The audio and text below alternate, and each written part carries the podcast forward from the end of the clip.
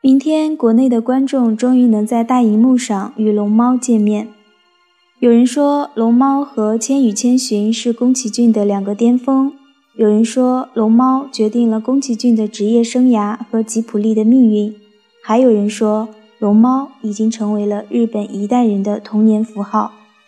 虽然我们和这部经典作品的正式见面迟到了整整三十年。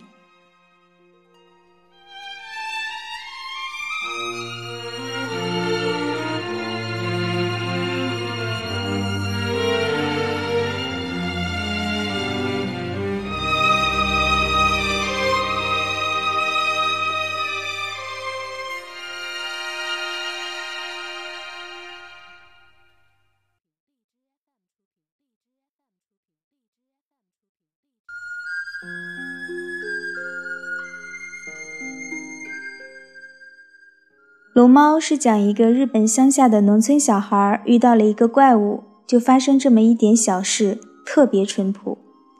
他的故事设定也很简单，就是1958年，由于母亲得了肺结核，需要在医院里住着，父亲就带着两个女儿搬到了一个乡下的旧房子，然后遇到了神奇的动物龙猫，和他展开了非常有童真色彩的历险，夹杂着一些乡间的趣事。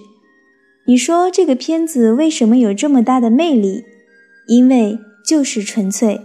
龙猫就胜在做的特别的纯粹。宫崎骏把日本1958年左右的乡村生活进行了非常细致的观察和描绘，高度的提炼，还原出来之后是一个源于生活又高于生活的一个田园牧歌式的乡村故事。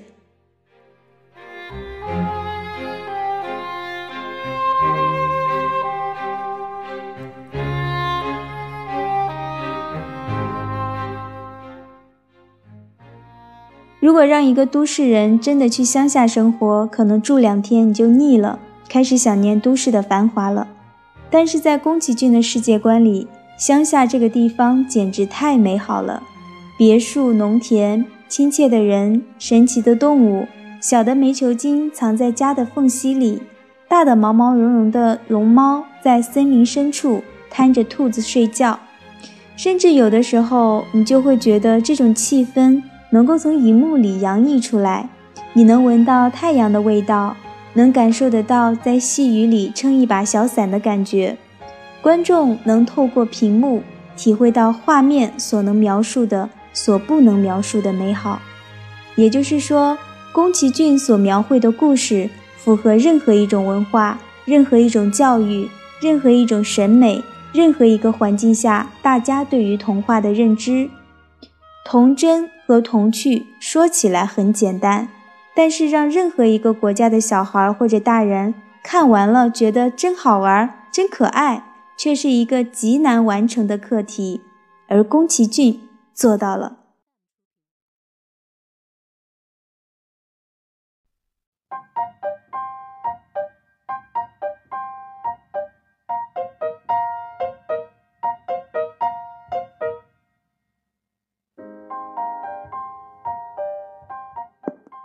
其实，龙猫和《千与千寻》在剧情上面也有着相似之处，就是一开始都是主人公在搬家。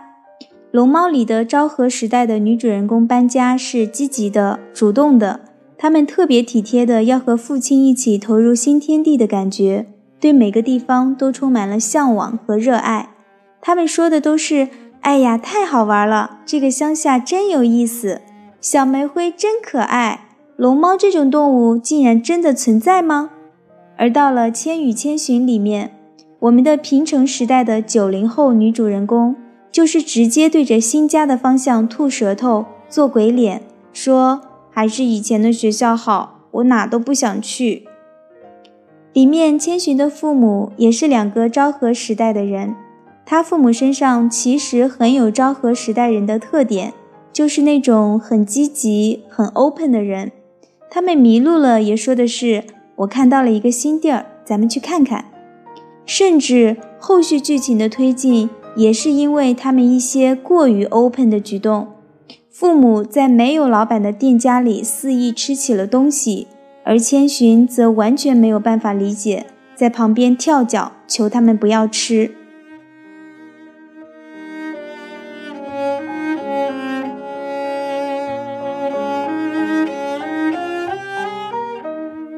这可能不仅仅是存在于故事里的矛盾，还是两代人之间普遍的现代家庭里常见的一种矛盾。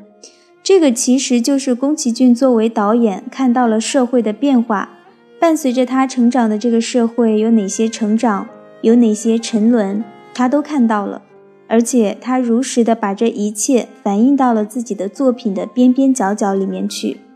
在《千与千寻》里面。我们很明显的可以看到千寻在骗子中的成长，但就是千寻一开头明显的平成年代生人九零后的特点，让很多同是九零后的观众有了代入感，观众才能对女主人公有了认同，故事才能顺利的继续下去。但是如果不是这种设定，如果一上来还是一个龙猫里面那种昭和时代热情洋溢的天不怕地不怕的女主。那他其实是没有成长空间的，你也很难想象之后的故事能够会是一个怎么样的发展。所以，当我们在回看这些很多年前的动画，也许我们看到的不只是自己童年的影子，也不只是故事和动画的技术的影子。很多时候，动画只是一个载体，里面承载了某个时代和时代里的人。